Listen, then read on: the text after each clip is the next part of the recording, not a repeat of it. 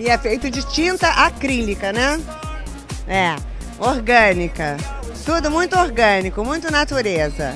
E não pode tocar, tá? Don't touch, it's art.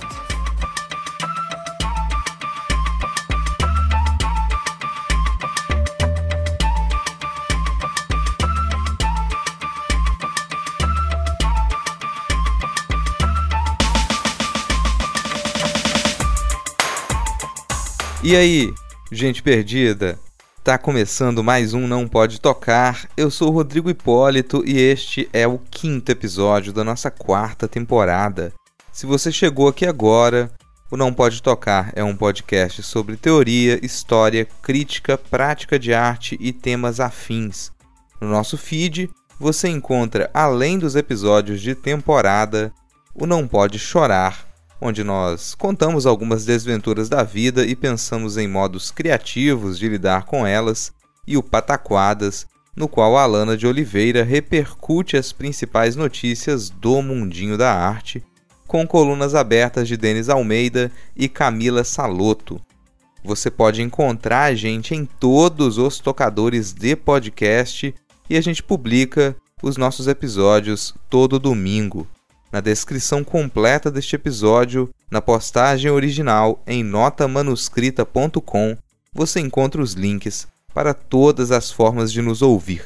Escolha a que for mais confortável para você. Se você ficar com preguiça de digitar notamanuscrita.com no seu navegador, basta clicar na imagem de capa deste episódio que na maioria dos tocadores você será direcionado para a postagem original. Lá você também encontra os links para todos os perfis pessoais e oficiais. Siga arroba não pode tocar no Twitter e no Instagram e vai lá ganhar os lambejos do Titi, o nosso cão podcaster. No finalzinho da postagem, você encontra o link para o nosso PicPay, através do qual você pode colaborar financeiramente com a continuidade deste projeto. Acesse picpay.me barra não pode tocar e contribua com um, dois, cinco reais mensais ou qualquer valor esporádico. Antes de ir para a pauta do episódio de hoje, só mais duas indicações. A Ana Rush voltou com um podcast chamado Incêndio na Escrivaninha, agora com as vozes de Vanessa Guedes e do Tiago Ambrosio Lage. Cada episódio deles é um brinco. Na descrição do episódio você encontra o link para começar a ouvir o incêndio que faz parte da iniciativa O Podcast é Delas. Outra indicação é o Pindorama, a gente falou por alto durante a gravação, então fica essa recomendação. Lá no Pindorama, a gente conversa a cada episódio sobre um conto da recente ficção especulativa nacional publicado em revistas de acesso gratuito. Sem mais recados iniciais, vamos para o episódio de hoje, no qual a Fabiana, a Ana Rushi, a Lívia Rangel e eu conversamos sobre escrita criativa e escrita acadêmica. Bora lá!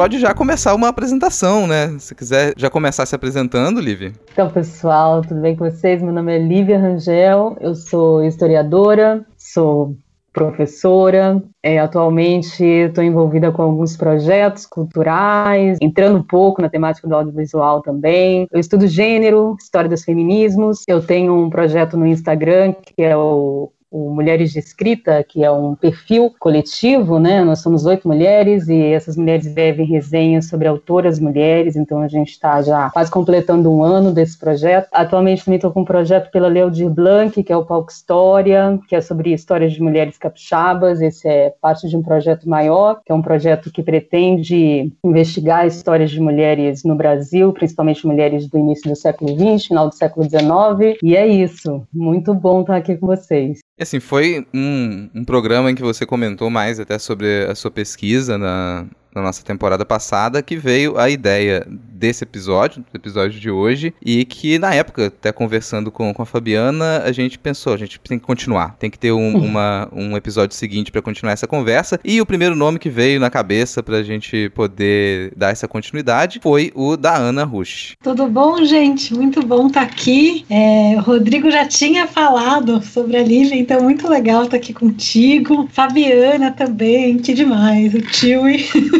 é, bom, eu sou escritora, sou pesquisadora, fiz doutorado sobre ficção científica, feminismo e utopia. Trabalhei com a obra da Margaret Atwood, com a Ursula Le Guin. É, trabalho bastante com escrita, porque sou docente na área de escrita criativa, né?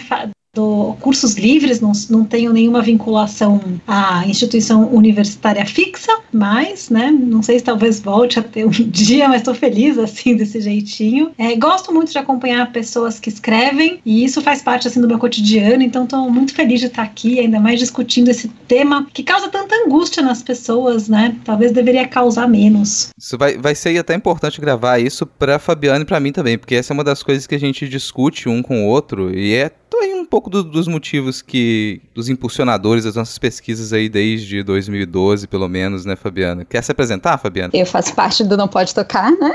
Aqui da. Eu fui pega de surpresa, vou me apresentar, deu um branco. aquele momento, né? Eu estou trabalhando agora com educação à distância, né? Fazendo uma pós em educação à distância e o doutorado em literatura infantil, né? Em arte, mas voltado para pesquisa de literatura infantil. E essas discussões, né? Sobre sobre escrita, elas elas me interessam demais. Não só por agora eu estar escrevendo a tese e eu estou completamente travada. E aí toda vez que eu travo e entro em pânico, o Rodrigo diz: Fabiana, vai puxar uma linha, vai costurar, vai fazer um pão, vai fazer qualquer coisa que você vai estar escrevendo. E aí toda vez que ele fala isso, eu, eu volto naquela, na, nas outras conversas sobre escrita e eu acho que é um pouco por isso também que a gente está aqui hoje, né? De, afinal de contas, o que, que são essas escritas? O modo como eu queria começar esse assunto é, de certa maneira, uma apresentação apresentação, porque fala um pouco dessa, dessa angústia que a Ana comentou agora. Tem uma coisa que, que eu acredito que bate muito com a experiência de muita gente que desenvolve pesquisa acadêmica em humanidades. Isso acontece comigo, então eu vou imaginar que aconteça com muitas outras pessoas e continue a acontecer por aí. Quando eu entrei para graduação e até o final do mestrado, eu praticamente abandonei a escrita de ficção, que é algo que eu carregava comigo desde de muito jovem. E eu não posso dizer que eu abandonei a escrita criativa, porque fiz graduação em artes, eu continuei a desenvolver projetos em arte, materiais educativos, de exposições, crítica para jornal, texto curatorial. E nessas modalidades de texto eu me sentia mais livre, mais à vontade para escapar daqueles parâmetros que, que eu tinha aceitado como próprios do que seria uma escrita criativa, uma escrita acadêmica. As obrigações com tais e tais parâmetros, elas até podiam não existir de verdade, de fato. Ao menos não do modo que me obrigasse a seguir aquelas normas rígidas. Uma das coisas que pesavam muito para que eu seguisse essas normas de escrita acadêmica mais tradicionais era uma sensação de que o ambiente de pesquisa em artes ele fazia e faz questão, isso é uma percepção que eu ainda tenho, de se afastar da escrita criativa para demonstrar, entre muitas aspas aí, uma certa seriedade. Hoje, esse tipo de esforço para afastar o texto acadêmico do texto criativo costuma me causar uma impressão forte de infantilidade. O texto de humanidades, mais voltado para o científico, aquela escrita apontada e a escrita apontada como poética, são coisas que se misturam quando você respira literaturas. Né? Eu acho que a gente vai se voltar aqui nesse episódio, muito pra, nessa conversa para essa mistura. A gente vai falar muito de mistura. Só que antes de falar de mistura, eu queria perguntar já para Ana. Ana, quando a gente fala, quando você fala de escrita criativa, do que que você está falando? E quando você fala de escrita acadêmica, do que que você está falando? Eu achei muito legal o que você trouxe. É boa pergunta. Eu acho que assim, né, existe não ficção, existe narrativa e existe poesia. Eu gosto dessa distinção. E, em, e na não ficção, nós temos vários estilos de não ficção, ou várias formas literárias da não ficção. Então nós temos um estilo acadêmico, vamos dizer assim, mais engessado, mais sisudo, com um estilo clássico de citações, questões, exposição de argumento, desenvolvimento de argumento, conclusão né, e síntese. E a gente tem um estilo, por exemplo, mais ensaístico. Ainda nesse grande mundo aí tem também as resenhas de jornal e vários outros, né? Divulgação de post para blog. Então a gente tem muitos universos na não ficção. E uma coisa que a gente esquece, que eu até queria advogar pelos textos mais sisudos ou que são mais engessados, porque às vezes a gente esquece qual que é o motivo deles existirem no mundo. A gente só vê o sofrimento por trás, né? Fazer aquele monte de satação, escrever aquele jeito chato tal. Porque esses textos, assim como, por exemplo, uma petição inicial de um advogado, uma sentença de um juiz, um laudo médico de algum perito, eles são feitos dessa forma para pagar um pouco o excesso de autoria por trás. Então, é uma forma textual que busca mostrar mais o conteúdo e menos a forma de expressão das pessoas. E eu, sinceramente,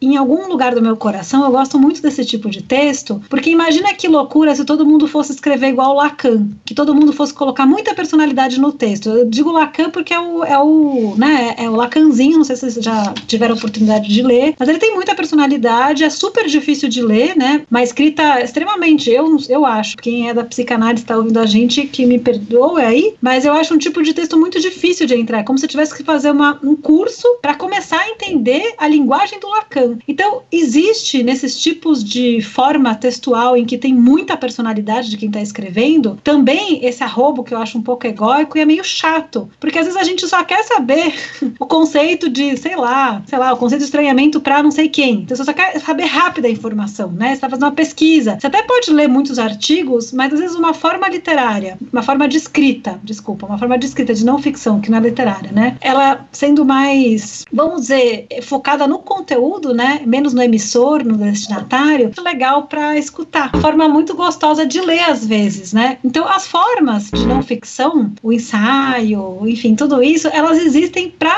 né, atender um propósito do mundo, né? Então eu acho que todas elas são válidas. O que depende é você saber quando usar, lançar mão de cada uma para cada situação. Lívia, como é que você, para você assim, como, como que você diferencia na sua atuação mesmo essas duas formas? Porque você também é uma pessoa que trabalha diretamente com, com a escrita acadêmica e até no, no episódio anterior você comentou que tinha sido um, um outro empreendimento agora de pesquisa começar a se voltar para a escrita criativa, né? Para dar mais atenção disso depois de uma, uma longa história de pesquisa acadêmica. É, foi bem nesse sentido mesmo, Rodrigo, que eu conversei com a Fabiana e é um processo, né? Um, um amadurecimento que eu tenho feito, que eu sempre enfrentei tem muitas barreiras no, no universo acadêmico com o meu estilo de escrita, né? E eu entendo muito o que a Ana está falando, que a gente tem que ver esse lado também da necessidade de um texto científico, porque ele respeita determinadas regras, que a escrita de ficção não necessariamente, né? A escrita de ficção é uma escrita imaginativa, ela parte, né? Ela pode partir da realidade desse referencial, mas ela não precisa de ser fiel a essa realidade. Ela é mais uma representação. A ciência, ela pressupõe que você parte de um lugar objetivo, que você tem um problema, uma questão, que você vai determinar a sua escrita a partir de métodos, né? Só que quando a gente fala da área das humanidades, isso fica muito complexo. Quando a gente vai discutir a história, porque eu sou da história, então aqui eu me sinto à vontade de falar desse lugar. Quando a gente fala da, da produção historiográfica, isso é muito, há uma tensão nisso, né? Do que, que é a escrita acadêmica e dividindo, fazendo uma separação muito rígida entre o que, é literatura, falando de um modo geral da literatura, da escrita literária, seja ela poética, seja ela romancista, e a escrita acadêmica historiográfica. E, na verdade, isso vem. Aí a Ana falou de uma questão que, logo aqui do meu, do, também das minhas pesquisas, discutindo o feminismo, né, discutindo história das mulheres, esses movimentos, não só de história das mulheres, mas também o movimento negro, né, essa, é, os grupos excluídos socialmente e automaticamente também excluídos das epistemologias, eles passam a questionar isso. Falar assim, essa escrita científica, ela serve a quem? Por que, que essa escrita científica, ela sempre,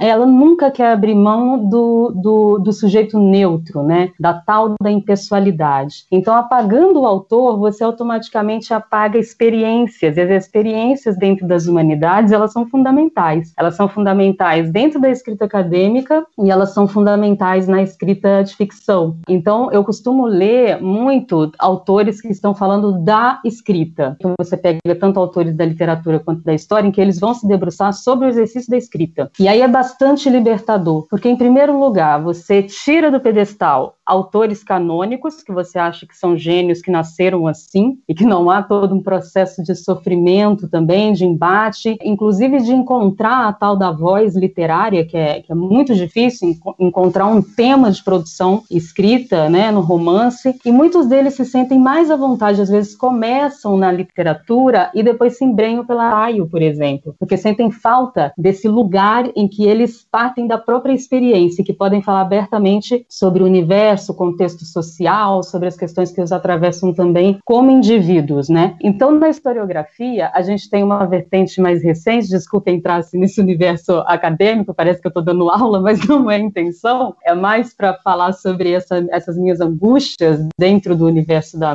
dos cânones acadêmicos, do que se exige para uma escrita de uma tese, de uma dissertação. E aí a gente tem uma vertente hoje na historiografia que se chama meta-história, e ela é muito abandonada. As pessoas olham para essa, essa historiografia, para essa corrente de pensamento, de maneira muito é, suspeita. E o que diz essa corrente de maneira assim bem ampla é a seguinte: história e literatura elas se atravessam. A história também é um gênero literário. Quem escreve aquela produção acadêmica, ela também parte de um recorte, ela tem que fazer seleções e ela escolhe um estilo de escrita. De preferência, né, para serem levados mais a sério, como você falou, Rodrigo, essa seriedade, né, essa cientificidade, essa neutralidade, optam pela terceira pessoa, então pela você falar da pesquisa, né, você colocar a pesquisa como sujeito da escrita, como se a pesquisa tivesse sido realizada sozinha, ninguém estivesse por trás, mas a história e a literatura são gêneros muito semelhantes. Aí pegar um historiador, fundador de uma corrente super renovadora na historiografia, que é o Mark Bloch, que ele falava o seguinte, olha, para escrever ciência, você não precisa desaparecer como sujeito da escrita. Você precisa de rigor acadêmico, mas na hora de escrever, você tem que ampliar o máximo possível é, e trazer o seu conhecimento para perto das pessoas. Então, a intradutibilidade, assim, você tornar um texto hermético serve a quem? Porque nós estamos falando de relações de poder. Então, quando a gente fala dessa escrita acadêmica, a gente está falando de grupos fechados, né, muito elitistas, que estão produzindo conhecimento para os seus pares e estudam, por exemplo, populações indígenas ou não estudam, né, simplesmente apagam essas, essas pessoas, e são pessoas que aparecem ali, é, são, a massa aparece nesses textos de maneira muito dissolvida, então tem que pensar a escrita como relação de poder. Me parece que não dá para dissociar. É, o que é escrever, a gente falando no país, desculpa agora politizar a coisa,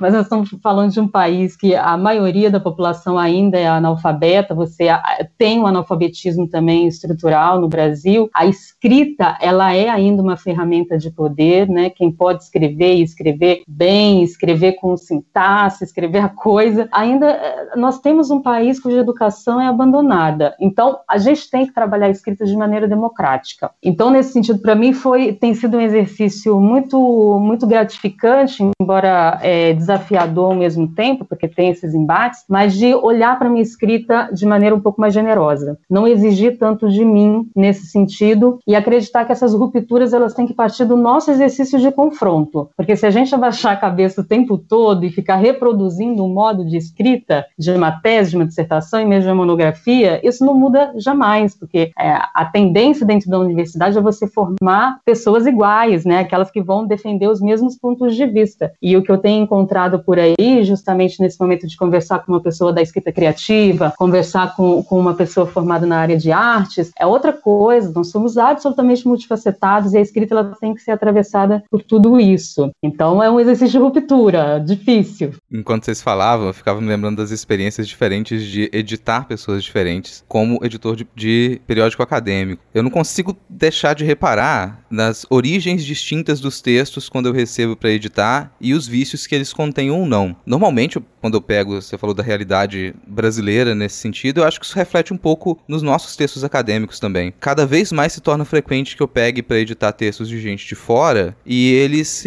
têm mais liberdade no trato com essa com a mistura entre essas duas escritas. E doutores e doutoras daqui que eu pego para editar têm um pouco mais de dificuldade de fazer essa quebra, mas ao mesmo tempo tem que cumprir com certas exigências que eu sei que eh, alguns desses acadêmicos e acadêmicas lá de fora não cumprem como essa essa demonstração de que todas as referências estão corretas ali, de que aquela aquela edição da revista vai ter que ser muito bem avaliada e aquele, aqueles vícios que eu observava na graduação e depois no mestrado, eu continuo a observar no trabalho de, de editor. Um receio muito grande de fazer essa quebra que a Lívia comentou agora no final, mas ela vem em algum momento. É uma das, das felicidades que nesses últimos seis anos, sete anos de como editor de periódico acadêmico dá para observar é em pesquisadores e pesquisadoras que eu tenho editado subsequentemente. Eles mandam textos todo ano para a revista, eles têm uma sequência da pesquisa e eu consigo perceber esse crescimento na, na liberdade deles de tratar com a forma do texto. Isso é muito gostoso de perceber, de notar. E eu estava pensando em como que eu era viciado nisso também na graduação. Na época eu conhecia a Fabiana, assim. Outro dia eu parei no episódio para ler um, um trecho da, da minha dissertação e a primeira reação da Fabiana foi comentar: Nossa, como que seu texto mudou? Como que, que você não escreve mais esse. Eu não falou com essas palavras, mas eu senti que você queria dizer isso, Fabiana. Como que você não escreve mais desse jeito feio e travado? e na época que, que a gente se conheceu, eu estava terminando a, a, graduação e eu pesquisava, fazia uma pesquisa para comparar Heidegger e Arthur Danto. E eu só fui perceber uma coisa, um detalhezinho muito importante, quando eu chamei para minha banca uma professora, Gisele Ribeiro, que ela é completamente anti-essencialista, ela realmente não gostava do, do Heidegger. Depois de, de, dois anos de pesquisa que o meu orientador exigiu, para você quer trabalhar com Heidegger e Danto, então a gente vai ter que fazer sua monografia, que vai ter que ser uma pesquisa mais ampla. Vamos fazer dois anos de pesquisa para isso. Dois anos pesquisando aquilo, mergulhando naquele, naquele tipo de escrita, e quando a, a banca pegou, tudo que a banca, que essa professora marcou, dizia respeito a ironias do texto. Todas as partes mais, é, mais sisudas do texto, elas estavam ok, mas as partes que entrava ironia, as partes em que eu aparecia como autor do texto, elas estavam marcadas. Não necessariamente como uma crítica, mas para pontuar para onde que o texto poderia ter ido e não foi. E aí que eu percebi um outro, um outro o, o meu problema, o meu embate ali, a minha é, dificuldade de lidar com isso. Porque eu ficava tentando emular a escrita do Heidegger.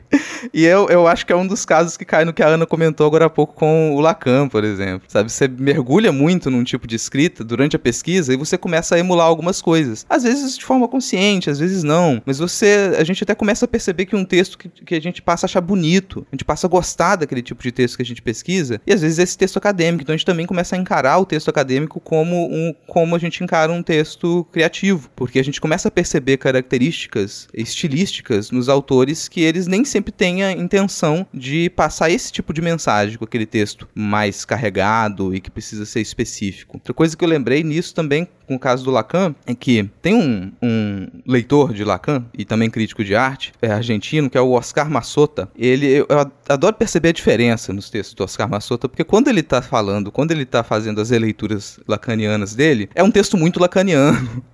e quando ele pega para fazer crítica de arte, para escrever teoria da arte, é uma coisa completamente diferente. Parece que são dois autores diferentes. Isso tá, me leva a pergunta para Fabiana, porque a Fabiana, ela durante a graduação e depois no mestrado também, ela pesquisou com autores medievalistas. E eu acompanho o texto da Fabiana e eu sei que o texto da Fabiana durante muito tempo era um texto que emulava esses autores medievalistas também. E do final da graduação a gente fez iniciação científica junto lendo os escritos de Elliot Sica, que é um, um universo completamente diferente. E era inevitável perceber ali uma, uma, uma ruptura com isso, assim. Peraí, como é que eu vou lidar agora com textos de medievalistas que estão presentes na minha escrita, ao mesmo tempo em que eu já estou começando a exercitar uma escrita criativa a partir do Hélio de Sica. Então essa misturada toda aqui, que é quase inevitável na minha cabeça, é para voltar para Fabiana e perguntar como é que ela, hoje, depois de todo esse tempo estudando também Hélio de Sica e escritos de artista, ela passa a encarar toda a teoria, a leitura dela de medievalistas, de historiadores muito mais sisudos quando ela sabe que pode quebrar esse texto. Acho que eu começo a encarar como tudo numa mesma massa de pão, sabe? e aí soma também agora no doutorado com outras referências que são da educação e da literatura infantil, como que a minha própria escrita ela se modificou, mas o modo como eu leio também. Enquanto a Lívia estava falando e pensando nessa sua pergunta, né, dessas, de todas essas referências que vêm para mim, se a gente pensa essa escrita atravessada pela ideia de experiência, eu fico me perguntando qual que é a experiência do escritor como leitor e do escritor dentro da própria escrita, né? Como que essas, essas experiências elas se modificam não só no tempo, mas do próprio modo como a gente às vezes está escrevendo ou está começando a própria escrita, né? O modo como a gente às vezes sai até do branco, né? É, de você não, não conseguir encarar aquela folha ali que ainda não tem nada escrita. Antes, eu acho que quando eu estava nessa escrita mais da graduação, no começo, principalmente antes da iniciação científica, ainda tinha muito daqueles jargões da impessoalidade, mas não no sentido, como a Ana disse, de você compreender a utilização daquilo de uma forma prática, né? Daquilo como um objetivo específico. Mas era uma impessoalidade, uma tentativa de imparcialidade para que aquela descaracterização desse seriedade. Então vinham aqueles vários jargões, né? Um, um em cima do outro. É bom lembrar que trata-se de, não se pode esquecer, enfim, né? E aí de repente encontrar os escritos de Oiticica, que era um verdadeiro labirinto, que, que ele juntava várias referências, aos poucos a gente via, né, e conseguia dentro da própria escrita compreender que tinha várias referências ali no meio e que ainda era Hélio de Sica também escrevendo, o modo como escreve, o modo como pontua, e essas coisas foram se somando, mas não se sobrepondo uma outra, mas se tornando também partes de uma, uma referência possível. E aí agora no doutorado trabalhando com a escrita e com a leitura de livros infantis e as ilustrações, né, todo esse formato do livro, a ideia de livro, a minha própria escrita também se modificou de novo. É como se cada vez que a gente vai explorando um outro universo, essas escritas elas vão se modificando, porque a nossa experiência se modifica. E, e isso é muito muito importante assim, de conseguir entender que a escrita ela não se prende a uma forma só de expressão, no sentido de se pensar que você está ali expressando uma ideia, expressando um conteúdo com uma objetividade para se chegar a, a, um leitor ou um alcance é, específico, mas que você também faz parte dessa escrita. Quando,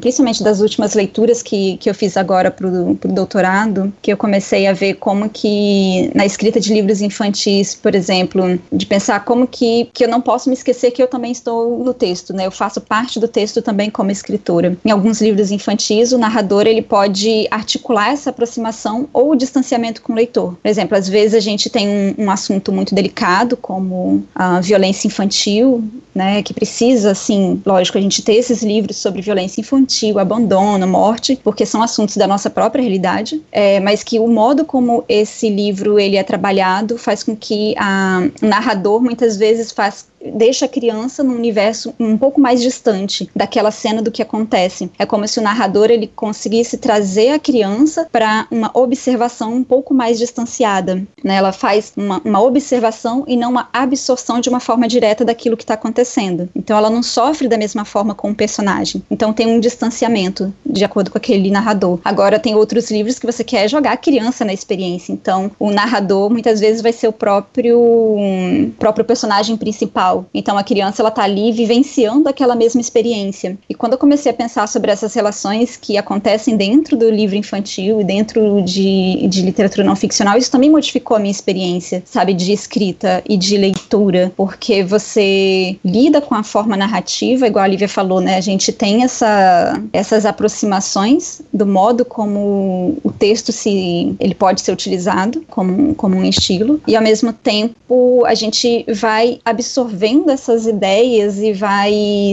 modificando a forma como a gente pensa essa, essa relação com a própria escrita. Falei isso de, do desbloqueio, porque muitas vezes um, um modo como eu desbloqueio vai ser diferente a depender das situações, né? Antes talvez eu desbloqueava mais pensando em uma produção que ela era artística, igual a gente estava no coletivo monográfico, né? Quando a gente estava produzindo as exposições e tudo mais, era de uma forma. A escrita ela vinha junto da produção artística. Agora a escrita ela vem muito num sentido de experiência do próprio cotidiano, até porque a gente está no meio de uma pandemia, então as relações elas se modificaram muito. Então, às vezes eu estou pensando em, em comida, porque eu sou uma pessoa que gosta muito de comida, né? Tô vendo ali um dorama, enfim, consumindo outras produções, e ao mesmo tempo estou pensando na tese. Estou pensando numa escrita que ela vai ser acadêmica, mas ela não, não necessariamente precisa se fechar dentro de uma ideia acadêmica tradicional. Talvez é, quando a gente estava falando dessas diferenciações, talvez entre escrita criativa e escrita acadêmica, esses dois pilares, né, de pensar o procedimento metodológico e o leitor em potencial, são duas coisas que, que direcionam muito a escrita. Pera, como que você vai escrever? Muitas vezes esse texto acadêmico, eu acho que eu pensava muito isso durante a graduação. O texto acadêmico, ele vai conversar com a comunidade acadêmica. Então são os professores, os pesquisadores, os estudantes e vai ser dentro daquela linguagem específica. E ela acaba se tornando um tanto cansativa porque ela já não faz mais parte da mesma forma que ela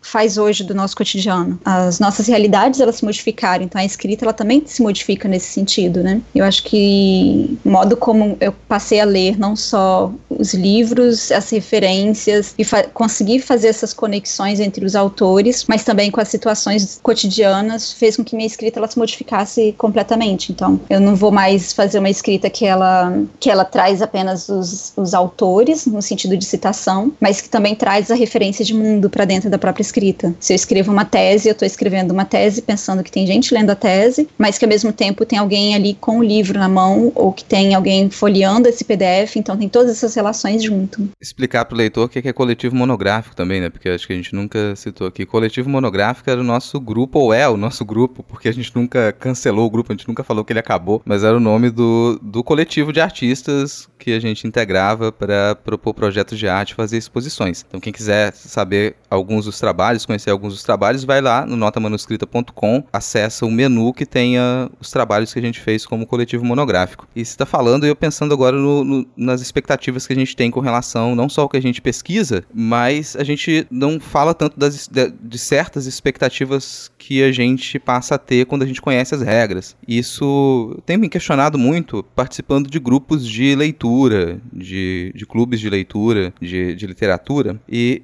eu tenho percebido muito que que no momento de discutir um conto, um livro, aparecem muitas dessas expectativas do público leitor. Peraí, esse conto não cumpriu com, com essas normas aqui que eu já sei que fazem que são normas do. são dicas, são normas da construção da escrita criativa, da escrita ficcional. E normalmente quando o texto não cumpre aquilo, é encarado como um ponto negativo. Isso tem se tornado cada vez mais frequente nesses grupos de discussão e durante também as nossas análises no, no Pindorama, a gente sempre analisa um conto lá, essas expectativas elas aparecem ao que, que a gente vai considerar aqui como um ponto negativo para essa escrita criativa, para a escrita ficcional. A gente está acostumado às vezes a pensar isso com relação à escrita acadêmica. Ah, essas aqui são as regras e se escapou das regras eu sei que isso aqui é um erro. Se essa referência aqui ela não está feita de modo correto, eu posso considerar um erro. Se essa essa análise ela foi feita de modo enviesado, eu vou considerar um erro. Se essa metodologia não está explicitada de, de, um modo que, que o leitor possa compreender, eu vou considerar um erro. Então, a gente começou a ter certas expectativas que são muito baseadas nessas regras, assim. Uma das que me incomodam muito com relação à, à leitura de ficção, e aí vou pensar para ficção científica, que é o que eu tenho mais, mais lido da ficção brasileira agora, é a parece um pecado quando sobra texto. Parece um pecado quando todas as partes, do, algumas partes do texto não têm função. E aí eu me pergunto, se peraí, se nessas expectativas as pessoas não estão deixando de aproveitar o texto. Pô, você vai se, se aquela parte do texto ela parece inútil para a narrativa, então você está com a expectativa de que todas as partes tenham uma função, elas sejam úteis para a narrativa em algum sentido. De modo similar com a, as minhas orientandas, principalmente, eu tenho que bater muito o pé para que a pessoa aproveite o texto acadêmico. Está lendo um, um artigo que ele demorou muito tempo para ser construído e a pessoa escreveu com, com dedicação. E ela leu muito para poder escrever aquele artigo. E eu separo o material que tem uma preocupação com a forma, essa pessoa gostou de escrever aquilo aparentemente. E eu não quero só que você procure uma informação naquela escrita acadêmica, eu quero que você possa aproveitar aquela escrita porque também é gostoso ler acadêmico. Também é, é, divertido ler acadêmico. E isso para mim já é uma distinção que ela não existe, da escrita acadêmica para escrita criativa. Para mim as duas elas têm que ser divertidas de ser, elas têm que me entreter em algum sentido. Mas eu fico na, é nessa, ó, tem as expectativas de regra e elas são as que mais têm me incomodado nesse momento. Eu não sei se é de tudo que a Ana tava anotando ali, que eu vi ela anotando algumas coisas, caí um pouco nisso também. Quais as expectativas e como que você lida com as expectativas da, da escrita criativa e da escrita acadêmica como leitora e como escritora também, né? É, então, não, tô adorando ouvir vocês. Não, até fa falando uma coisa que a Lívia trouxe, e que acho que é muito legal, né? Essa coisa de se marcar. Eu também acho que sempre a gente está implicado no texto, né? Isso é, é, é, é, óbvio, mas não parece tão óbvio, né? Então até entendo é, isso que você trouxe aqui, adorei te ouvir. E pegando um pedaço que eu do não se prende a uma forma só de expressão, né? Que a Fabiana mencionou, eu acho que talvez um problema central em toda essa nossa conversa aqui, que acho que talvez seja isso que provoque a dor e a angústia das pessoas, é que a gente não tem a liberdade de escrever em várias formas literárias diferentes, né? Porque por exemplo, a divulgação científica. Geralmente, o que a pessoa gostaria de fazer é um texto de divulgação científica, é dialogar com um público amplo, né? Dialogar com muitas pessoas e não só com aquela pequeníssima comunidade de, sei lá, no meu caso lá, imagina o conceito de ficção científica, uma coisa super chata. Cada, cada crítica, cada pessoa que escreve tem um conceito. Aí você fica lendo lá o conceito, conceito não sei quem, aí um pega o Darko Savian, aí outro pega da não sei o quê, né? Que aí eu acho que faz sentido ser eh, nessa forma bem objetiva, com menos marcação, embora você fale desse sul global e tudo mais. Mas ao mesmo tempo, será que não é super interessante eu, por exemplo, ter um diário de pesquisa e publicar esse diário de pesquisa, né? Por que, que as outras manifestações de pensamento que não são narrativas, não estou falando do domínio da narrativa, que todo, eu acho que todo mundo tinha que escrever narrativa também, tinha que escrever poesia, se exercitar em outros, sabe, em outras capacidades da forma, das formas literárias de pensamento, enfim, de, de criatividade. Eu gosto muito de fazer quase todas, né?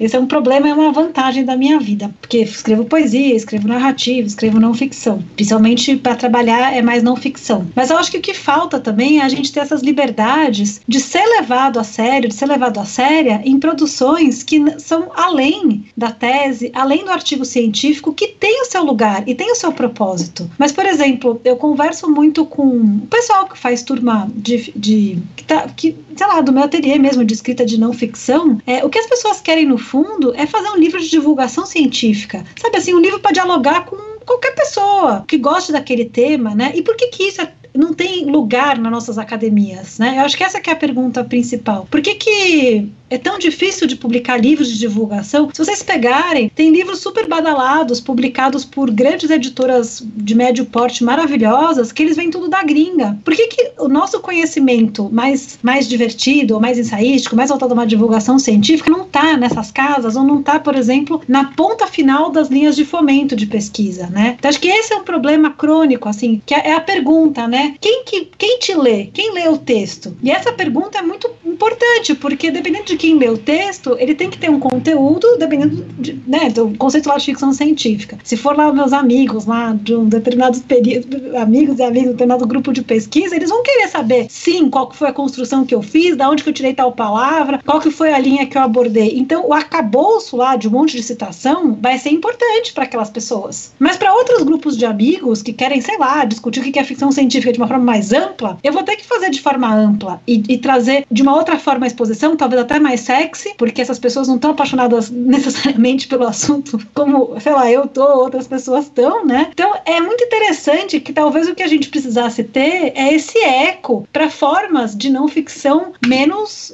duras, desmarcadas. No caso, eu gostei da, dos exemplos que a Fabiana trouxe, das expressões, que é feito por aí, assim, né? E aí isso tem a ver com a expectativa. A expectativa é quem vai te ler? Para que, que você está escrevendo esse negócio? E isso causa muita dor, porque na ficção científica, não, desculpa, olha que ato falho. Na pós-graduação, quem vai te ler no caso da elaboração de uma tese, você sabe, é a fucking banca. Então, assim, que é uma expectativa muito pequena. Imagina que tem poucas pessoas ali que você vai ter que contemplar com aquele texto. Não, né? Por que, que talvez a gente não pense, em vez de focar na tese, entrega a tese, mas da tese já tira um livro de divulgação científica? Como é que esse livro teria que ser para ele atingir mais pessoas, para ele conversar com um grupo maior, né? Para ele ser mais sexy também. Então, eu acho que essas são as grandes expectativas de quem escreve, né? Falando desse receio, mandar um beijo pra Vanessa. Vanessa Guedes, outro dia ela é, pegou o link da minha dissertação e a primeira reação que eu tive foi essa. Será que eu cometi algum grande erro?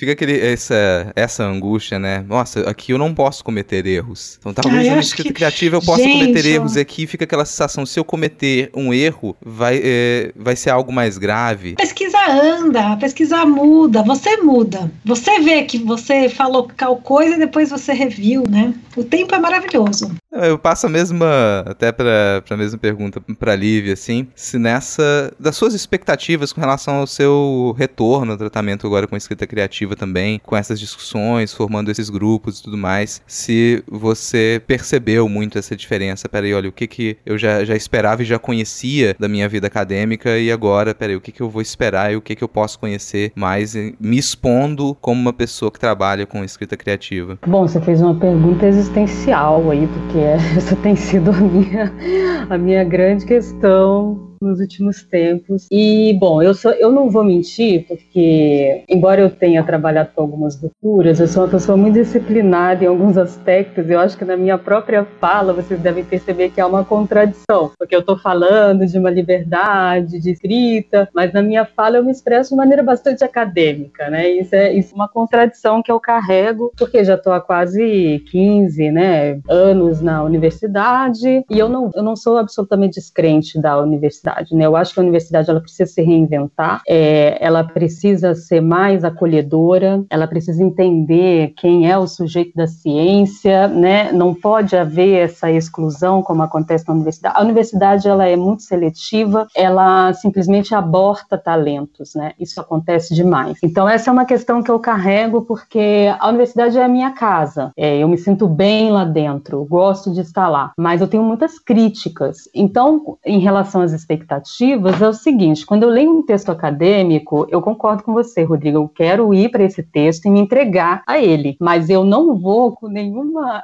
Porque para mim isso é um pouco ingênuo, seria da minha parte, né? É, ir para me entreter, porque não é um texto de entretenimento. Eu estou indo para um texto acadêmico, geralmente com a intenção de uma formação intelectual mesmo. Estou aí partindo para perguntas muito sérias, né? Estudando o feminismo, é, a violência contra a mulher, estudando racismo, estudando é, a LGBTfobia, enfim, uma, são questões muito importantes, né? E aí, para mim, por isso é, é, é, bastante complicado falar de expectativas, que eu faço esse cruzamento o tempo todo entre política, porque para mim a universidade é política, eu sou política, as artes são políticas, por exemplo, agora eu me enfiei num, num doutorado em artes visuais, em que eu vou fazer um segundo doutorado, as coisas doidas da vida que acontece, isso é culpa da pandemia, tá? Mas é, vou estudar mulheres fotógrafas na América Latina. E aí, para mim, a política ela é fundamental para entender por que, que não, se, não existem estudos praticamente de mulheres nas artes. Isso é muito recente, seja na pintura, seja na, na própria literatura, né? Então, existe a genialidade masculina que é praticamente hegemônica né, nessa compreensão, nessa interpretação. Então, as expectativas que eu tenho em relação aos textos que eu acesso são muito diferentes. Então, assim, quando eu vou para um texto literário, uma vez um escritor puxou minha orelha, porque eu falei assim: eu, eu quero ler literatura para realmente ser um momento de prazer. Eu quero estar tá ali, me desligar das minhas preocupações. E ele puxou minha orelha e falou assim: é, o problema dos universitários é que eles veem a literatura como parque de diversão. E literatura não é. A literatura trata de grandes temas. E aí entra um outro aspecto da literatura, que é essa ideia também muito é, é, arquitetada que a gente tem, de que a literatura trata de questões da humanidade. É, a humanidade ela pode estar num espaço minúsculo de uma casa, de uma vida, né? Ela não precisa tratar de temas amplos demais. Isso muitas vezes a gente se perde nessa amplitude toda, né?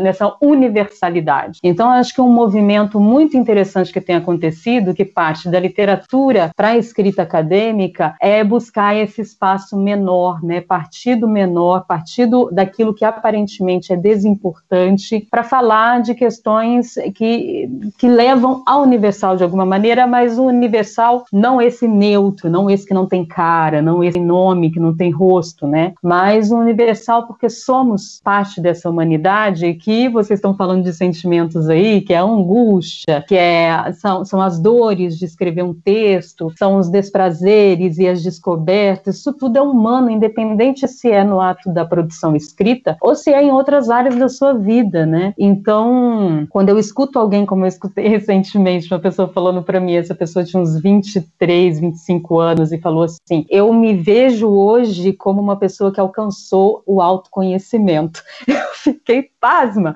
Eu falei assim: caramba, velho, eu não vou falar a idade que eu tenho aqui, né? Porque a gente precisa entrar em detalhe, mas é, não existe isso de autoconhecimento. Meu avô chegou há quase 100 anos e ele ainda era um homem que estava, sabe, tentando entender a sua própria identidade, um caboclo, um indígena, eu sou um negro, quem são os meus filhos? Então, assim, a, a, o autoconhecimento ele é ininterrupto e isso faz parte para mim das expectativas, justamente. Com quais expectativas eu vou para determinados textos, ela tem que ser diferente, porque eu não posso ir, é, sabe, eu não posso padronizar aquilo que eu penso e aquilo que eu sinto. Um texto vai me despertar coisas diversas. Um texto acadêmico, quando eu vou com a expectativa de que ele vai ser só uma fonte de, de, de saber e ele me surpreende, é maravilhoso. E quando eu vou para um texto de literatura, muitas vezes que eu acho que eu vou só encontrar prazer e eu saio de lá amarrotada, dobrada, quebrada, também é ótimo. Então eu vou com muito cuidado nessa palavra entretenimento, porque o entretenimento ele pode ser enganoso às vezes. Às vezes ele não leva a gente a um momento de reflexão que faz parte também dessa crítica que a gente está falando. A, a, atenção que a gente tem que ter durante toda a vida, eu acho que essa é a palavra, a gente tem que estar atento, atento justamente para não ser enganado, para não passar por um texto e não percebê-lo. É, não digo aqui de buscar infinitamente é, na arqueologia do texto ali o que, que ele quer dizer, porque o texto, quando vai para o público, foi, né? Aquilo que vai ser lido vai ter significados diversos, infinitos. Agora, entender e buscar o seu significado naquele texto, isso,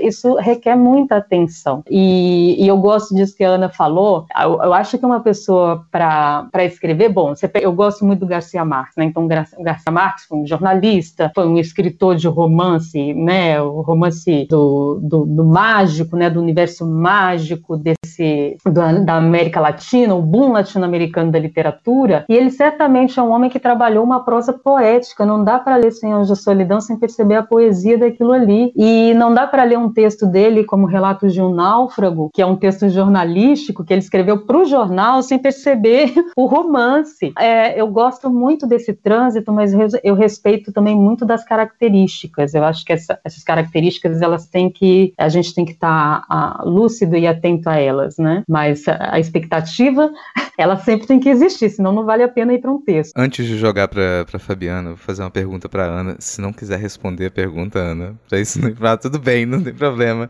Mas assim, como que você se sentiu como, como indicada a um prêmio de literatura de entretenimento? Ah, eu tô de boa. Eu sou operária do texto, né? É, porque assim, né? Então, para quem tá ouvindo a gente, a Telepatia São os Outros foi publicado em 2019, foi finalista do Jabuti na categoria Romance de Entretenimento, né? Mas existe muito preconceito e hierarquia entre, as, entre as, os tipos diversos de literatura, né? Então, ele com certeza, porque eu trabalho muito com poesia e a linguagem não é tão simples no Telepatia São os Outros, já tá até um demérito do livro, até um pouco, que eu enrolo as coisas tal. A gente escreveu, o Tony Moraes, que é meu editor da Monomito, e eu, a gente inscreveu nessa categoria pensando que a gente teria mais chance. Porque numa categoria, entre aspas, de prosa literária, que eu detesto esse termo porque às vezes não exprime nada, mas que é igual os homens e as mulheres, né? Só tem gênero aquele que é diferente. Então, a literatura policial tem gênero, romance histórico tem gênero, a ficção científica tem gênero, fantasia. Agora, a prosa literária é a literatura, né? Mas fora. Eu acho que a gente vai superar isso. A gente, enquanto comunidade de escritores, a gente vai superar, acho que essa tensão em uns anos. Eu acho que me parece algo algo premente. Mas a gente não teria chance na outra categoria, né? Então é uma forma de ser finalista do fucking prêmio e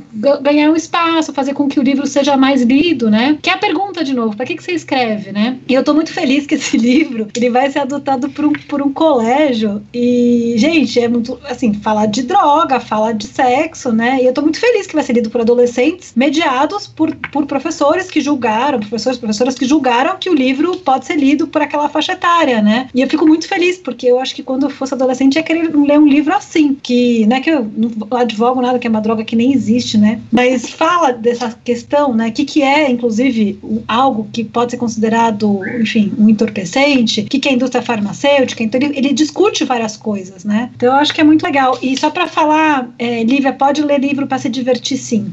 É, gente, pode, porque também senão a gente fica muito preso, sabe? Tudo bem, gente, senão a gente fica achando que todo livro tem que ser cabeção, sabe? A gente pode ler coisas bem frívolas e tranquilas. Enfim, para um lugar assim de, de. Como é que fala? De distancia, distanciamento, né? Eu tava lendo um livro super bonitinho esses dias. Ele, desculpa se eu vou soar cabeção, mas é que para mim é, foi literatura light, assim, que é de não ficção. Achei lindo, que é que a linguagem das plantas. Depois eu vou pegar certinho e passo para vocês. Mas é muito lindo, que é um, é um guarda florestal que ele conta como é que as plantas no bosque que ele trabalha se comunicavam. E é muito lindo. E é um livro, assim, fácil de ler, porque ele é de divulgação científica. E ele não é um grande cientista, ele é um guarda, ele começa a citar umas pesquisas para embasar o que ele está falando, né? E eu acho que faz muita falta esse tipo de livro produzido em português brasileiro, sabe? E só para finalizar, falando do Jabuti ainda, é, me causou muita consternação que na categoria de romance, é, de, de livros voltados para divulgação científica, tivesse, eu não lembro agora o nome da categoria, mas é, é mais voltado para ciências naturais, vamos dizer assim, né? Menos das humanas. Não tinha quase mulher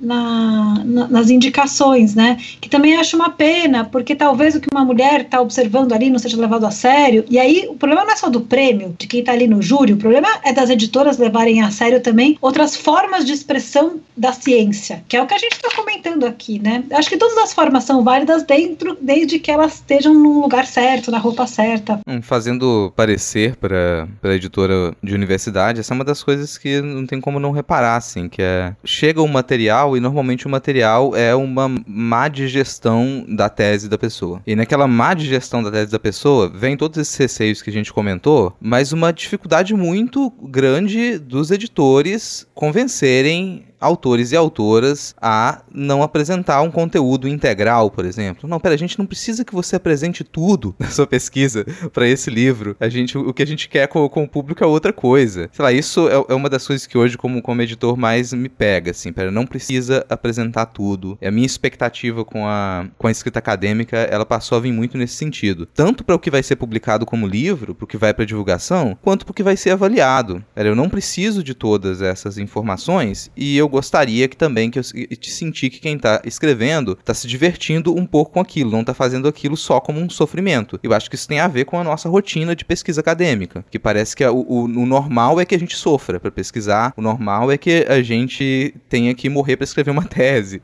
Não é isso, assim. É, fico lembrando de um colega meu do, do PPGA é, aqui da UFS, né, porque ele estava fazendo a, a dissertação dele, e que a pressão gigantesca em cima do pesquisador para poder dar conta de um certo tipo acadêmico e ele era orientando de uma das historiadoras da arte mais renomadas aqui do estado, se não a mais renomada, né? Isso trazia uma pressão, que é a Almerinda Lopes. Caso a Almerinda esteja nos ouvindo, um beijo pra Almerinda. É, que é, fica aquele peso, pera, eu estou sendo orientado por uma grande historiadora da arte. Eu preciso dar conta disso desse, dessa maneira. Ele começou a literalmente é, morrer em vida, porque ele, ele começou a, a, perder o movimento de um dos braços e descobriu que ele estava tipo, que os músculos do braço dele estavam começando a morrer porque ele tá, já estava desistindo das coisas assim. E para mim isso tem a ver com a expectativa ao produzir pesquisa acadêmica, sabe? Essa expectativa não necessariamente ela, ela é nossa de modo. Ela não vem de modo instintivo pra gente. Mas a pressão toda que se coloca em torno do que se espera da pesquisa acadêmica, ela é imensa. E isso a gente conhece. E eu, mais recentemente, tenho começado a perceber isso em escritoras e escritores também. Que ao submeterem materiais para revistas, ao prepararem o material, é um constante receio, uma busca intensa por leitura sensível, por leitura crítica, como se pudesse chegar algum momento em que você soluciona todos os problemas do seu texto. E aí o texto é publicado e o público ele critica e o público aponta: peraí, aqui você tem um problema de representa representa representação desse tipo de personagem, aqui você tem um trecho que ele pode ser um trecho ofensivo, e aí vem uma corrida dos editores e editoras para tirar aquilo de circulação e corrigir o material porque ele não pode estar tá pro público com aquele erro, sabe? Por que não? Por que, que aquele material não pode estar tá com aquele erro e a gente produzir em sequência para poder dialogar com aquele erro também? Daí são duas coisas distintas. Para mim, uma dessas a gente, até certo ponto, solucionou na, nas pesquisas científicas, pelo menos para publicação em revista. Não tem tanto problema se um artigo ele apresentar um erro e eu recebo um artigo de outro autor apontando aquele erro e aquela pesquisa ela permanece para você poder acompanhar qual foi o processo de construção daquele conhecimento. Na escrita criativa eu sinto que isso fica um pouco perdido. O processo de construção daquela narrativa, o processo de construção daquela ficção.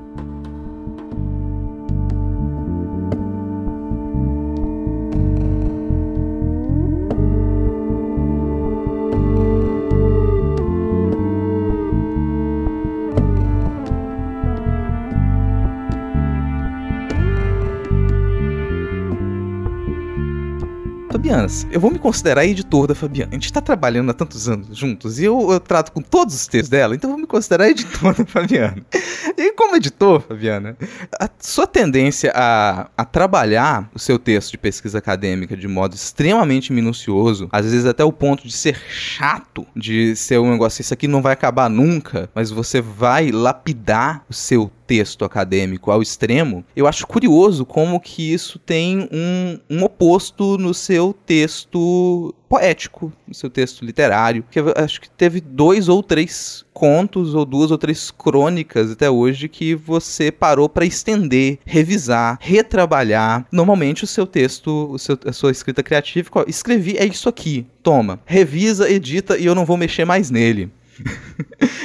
eu, às vezes eu fico pensando como que funciona isso, assim, para você lapidar tanto o seu texto acadêmico, que às vezes ele tá muito misturado com uma escrita criativa também, mas quando você assume isso aqui é um conto, quando você assume isso aqui é uma crônica, quando você assume isso aqui vai ser um texto experimental, isso aqui vai ser um texto de processo, normalmente você atira aquele texto no, no papel e você não retorna ele. Eu acho que talvez eu não retorne por conta dessa ideia de expectativa que a gente estava falando antes, porque é uma expectativa diferente né? É, por mais que elas às vezes se encontrem, né? O, o, problema da ideia de, de expectativa e do lugar de cada texto é que às vezes a gente quer dar conta de tudo, e isso pode ser um problema. Mas dentro desses textos que eles são ensaísticos e que eu consigo encará-los mais como parte de um processo, ele termina onde ele termina. E a lacuna, ela, ela é interessante, eu gosto às vezes, né? Igual teve algumas vezes que você, como meu revisor, falou, Fabiana, você tem que dar chão para este leitor. Falei, não, não tô afim. Ele vai aparecer no começo com uma cara na porta, e essa porta é legal, e vou ficar uma página falando da porta. Porque é a brincadeira, né, do, de você estar tá ali naquela situação gostosa com o leitor e encarar aquilo como um processo. Muitas vezes esses textos que, que eles são mais ficcionais, eles, eles são às vezes um caminho para minha escrita acadêmica. Então eu não volto muitas vezes nesses textos porque eu já volto quando eu vou para a escrita acadêmica. É como se uma parte desses textos ele, eles na verdade é, eles vão se desdobrando em outras coisas. Então eles têm um tempo próprio deles. Às vezes eu volto, acho assim, cruel você dizer que só dois textos eu voltei, né? Poxa, sacanagem. ah, tem um pouquinho de exagero, ah, tem um pouquinho de exagero. Sempre o exagero. Mas é, eu volto menos mesmo, se for pensar em relação à escrita acadêmica, porque a escrita acadêmica, ela, ela vai se desdobrando em artigos, você acaba voltando. Peraí, como que eu pensava mesmo esse ponto na graduação? Como que eu pensava? Eu, direto, mesmo que eu esteja trabalhando agora com literatura infantil, com livros infantis, eu volto na minha dissertação que era sobre manuscritos medievais. Era sobre livro, era sobre corpo do livro. Eram outras referências? Eram, mas é, é, faz parte desse processo, né? Esse esmiuçar, esse rememorar e ficar ali mastigando, ruminando aquela, aquelas informações, né? E ao ponto de, como você disse, se tornar nesse sentido de, de muito detalhismo, né? Mas talvez seja a, a noção de desdobramento e de, de processo. Essa expectativa que eu tenho muitas vezes em cima dos textos, e aí eu acho que talvez seja o encontro do texto que ele é, é ficcional e o texto, enfim, de, de, escrita acadêmica, é uma expectativa de desdobramento. Eu posso não revisitar tantos textos que, que são de ensaios ou de processo, mas eu ainda tenho expectativas que eles se desdobrem em um texto acadêmico. Ao mesmo tempo em que eu tenho muita expectativa de que o meu texto acadêmico se desdobre em textos poéticos. Então eu não volto porque eles continuam se desdobrando vão virando outras coisas. Assim como quando estava no mestrado, falando sobre ornamentação medieval em manuscritos do século XI. Isso virou uma, uma plantação de ventiladores cataventos, né, que a gente fez, um, colocou lá no, na roça as estacas com os ventiladores né, na ponta, pareciam várias flores olhando né, da, da estrada, e aquilo ali era minha dissertação. Então, são esses desdobramentos que é, não é que eu não volte, eu volto, só que eu volto pra, indo para outro campo, para outra coisa. Não, melhor resposta, assim. E não era a resposta que eu achei que você ia dar, então melhor ainda. Sério? Uhum. O que você tinha pensado? As expectativas, tá vendo? Expectativa é. muito cruel. Não, eu tinha. Acho que eu tinha imaginado mais a, a sua resposta em cima de um. Peraí, quando você nomeia, normalmente quando você escreve o texto, não necessariamente você nomeia antes, estou fazendo um conto. Mas aí você vai e me manda um conto. Você fala, estou escrevendo um texto aqui sobre isso, e se isso, falei sobre essas coisas, e você me manda um conto. Você fala, comecei a pensar nisso, aí você me manda uma crônica. E aí depois que aquilo está nomeado, enquanto aquilo não está nomeado, a gente está trabalhando o texto. A partir do momento em que aquilo passou a ter um nome, olha, agora isso aqui é um conto. Agora isso aqui é uma crônica. Aí uh, parou, não, agora já está pronto, é isso aí que eu queria. Talvez a, resposta que eu tinha imaginado, ela ia nesse sentido. O que não deixa, eu acho não deixa de ser real também. É porque nomes me assustam. A partir do momento que eu coloquei aquele carimbo, é isso, isso me assusta um pouco. Ele fala, não, então já tá pronto. Mas o texto nunca tá pronto, né? Ele continua. É, jogando pra Lívia agora, que, bom, você tá numa pesquisa para um doutorado em artes e você escolheu um tema, como você comentou, que ele tem pouco referencial construído. Realmente, a gente tem pouquíssima coisa, como você, como você disse, escrito sobre mulheres artistas. É, principalmente quando a gente fala de mulheres artistas na América Latina. Agora você está com um, um objeto de pesquisa muito distinto daqueles que você trabalhou antes na, na história. Na falta desse, dessa quantidade de referencial, é meio que essa casa que você entrou, ela tá muito vazia, né? Agora que você tá com essa liberdade, digamos assim, não tem todo esse referencial, traz uma certa liberdade, por mais difícil que ela seja. É, como que você ainda separa na sua cabeça, se você separou em algum momento, é, a Lívia que vai escrever esse texto acadêmico da Lívia que vai escrever poeticamente, ou tá mais tranquilo disso se misturar quando não tem toda toda essa pressão de referências às quais seguir e com as quais a gente muitas vezes trava um compromisso ali quando a gente escreve academicamente. Pô, tô compromissado com, esse, com, essas, com esses autores que eu tô analisando, tô compromissado com as minhas referências e agora você tá sem compromisso com elas, porque elas não existem. Nossa, Rodrigo, você falou com uma pessoa que adora compromisso. Eu adoro compromisso, eu quero ter compromisso. E aí, de fato, uma coisa, eu vou separar a resposta em duas. Primeiro, né, já seria um segundo doutorado. No, no doutorado que eu fiz logo depois do mestrado, eu já senti um pouco mais de liberdade. E eu sempre fui um pouco abusada nesse sentido, porque eu queria experimentar os meus limites, igual uma criança que está lá e quer experimentar até onde ela pode chegar. E eu fazia muito isso. É, no doutorado, eu tive alguns problemas, não por conta da escrita, mas por conta de alguns temas que surgiram e eu tive muita dificuldade de lidar com eles. Então, assim, eu tinha crises homéricas, eu ficava seis meses sem escrever, eu acabei tendo um contato muito próximo com a minha fonte, né? É uma questão, assim, de envolvimento mesmo emocional. Então, tudo isso, e dentro da academia você não pode ter envolvimento emocional com seu objeto, né? Então, isso gera uma série também de problemas para você e que refletiu um pouco na minha defesa e tal, e que eu, eu, eu fui para minha defesa como uma sessão de descarrego. Pensei assim: caramba, depois desse texto, para mim é isso que a Fabiana falou, ele não está pronto. As falhas que foram apontadas eu retrabalhei depois. Então, assim, o texto, isso a Ana falou, precisa descansar, o tempo é maravilhoso. Eu vou publicar a minha dissertação esse ano, a dissertação de 2011, e eu fui para o texto com outra luminosidade, assim, eu olhei, eu fui minha própria crítica, eu estou reescrevendo várias partes, cortei umas coisas que estavam sobrando e é um outro exercício. Então, na minha cabeça, ir para um, um doutorado numa área que não é a minha especificamente, mas que eu tenho feito imersões desde, tem uns dois anos já, é, que eu estou trabalhando com, com, esse, com esse vínculo entre artes e história, e eu imagino que, bom, por exemplo, a escrita no campo das artes, da, da, da história da arte, e eu leio muita, muito, né, a gente não tem tantos estudos, mas os estudos estudos que existem são de mulheres críticas feministas, né? É, fazendo uma, analisando a estética feminista, analisando desde esse viés das relações de gênero. Então, eu já tenho muita experiência nessa área, no campo do saber, e aí eu pego essas mulheres escrevendo, e elas são muito provocativas. Elas estão falando de um objeto de criação e elas lidam com esse, com esse imaginário e que eu não tinha tanto costume de encontrar nos textos acadêmicos da minha área de história. É, então, sempre um pouco mais enquadrados na análise. E elas não, elas estão ali meio que num exercício ensaístico mesmo, porque como não existe muita coisa e elas estão provocando os cânones, né, elas estão provocando justamente o, o, o, o currículo, elas estão fazendo uma série de, de, de, de exercícios ali de se mostrarem como mulheres que estão pensando a, o apagamento, o silenciamento, estão pensando em uma série de questões envolvendo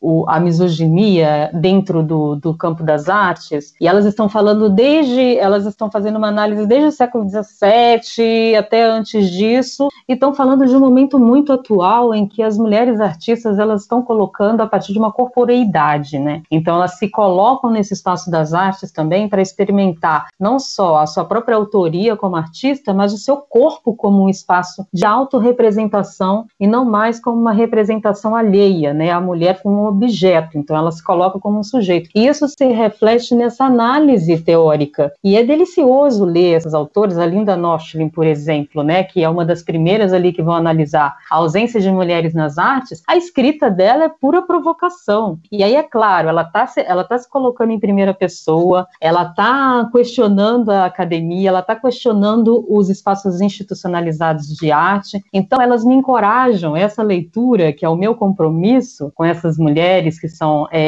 intérpretes e são críticas de arte, o meu compromisso é com elas, e elas estão falando desde um lugar de muita potência, elas estão experimentando ali várias linguagens, é justamente porque é um espaço ainda que está se construindo, e que tem uma série de, de embates, de polêmicas, então elas fazem questão de manter esse espaço tensionado mesmo. Isso certamente já inspirou a escrita do meu projeto, e já inspirou outros artigos que eu escrevi em cima desse projeto, e, e eu, eu acho que eu vou sentir muito mais liberdade, sim, que é uma liberdade que tem me colocado nesses espaços de redes sociais, de compartilhamento, de coisas que eu jamais me permitiria antes, justamente porque existiam nichos, né? Bom, eu sou da, da área acadêmica, então se eu escrever um texto poético, o que, que vão dizer de mim? É, essa noção de que um, uma historiadora ou um historiador só pode escrever texto acadêmico, isso gera também uma série de, de abortos de talentos, porque eu conheço vários historiadores e historiadores que estão assim com a literatura e que não desenvolvem essa escrita criativa. E uma coisa que eu me lembro bem, porque essa é uma, era uma prática minha, sempre que eu tinha que. Eu, eu, sempre li literatura, né? Então isso também era um diferencial, porque muitos dos meus colegas de curso não liam literatura. E aí, Ana, eu agradeço essa, essa, essa, esse convite que você me faz de ler literatura, né? Também ler por entretenimento.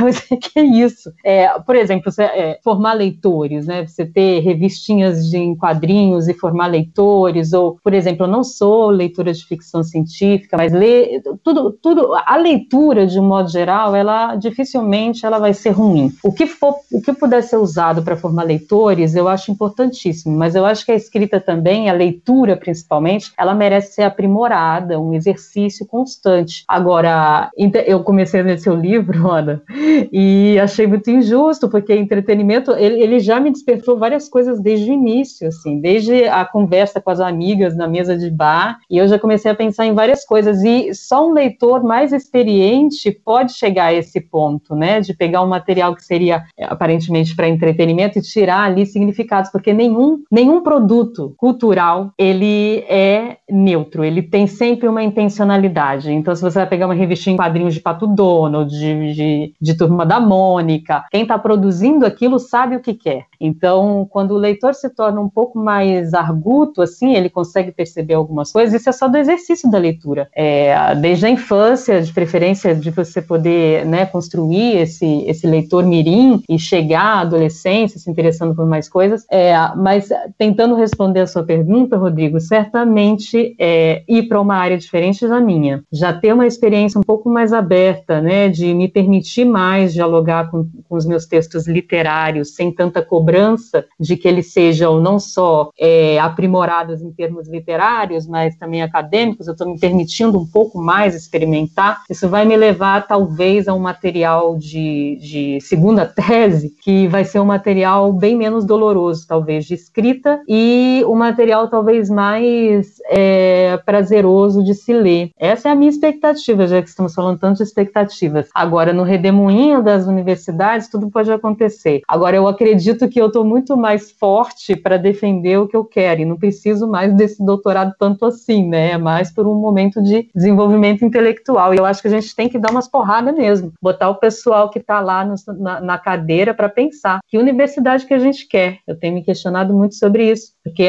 de um lado a gente defende a universidade pública, é, defende a ciência, defende o financiamento, defende é, abertura de vagas e tal, e por outro lado, quando você está lá dentro, a gente tende a não se manter críticos, né? Então, acho que, principalmente se você consegue um cargo fixo, de, de efetivo, assim, rapidamente as pessoas se acomodam. Então, é a gente aqui que tem que provocar. Vamos provocar, Vamos provocar, estamos aqui para isso. Não, vamos na, na, provocação. Até a Ana, se ela já ia jogar para ela comentar também o que, o que você falou, mas perguntar também sobre algo que a Lívia falou agora no começo da fala dela, que é sobre essa, bom, essa impossibilidade na academia da gente se envolver emotivamente ali com o nosso objeto de estudo, mas eu não sei se isso é possível no seu caso, né, Ana? você, é, a, a, sua vida com, com a ficção científica e com as outras temáticas que você pesquisa está atravessada de uma maneira que eu, fico, eu teria dificuldade de imaginar como é que você não vai se envolver emotivamente com o que você pesquisa.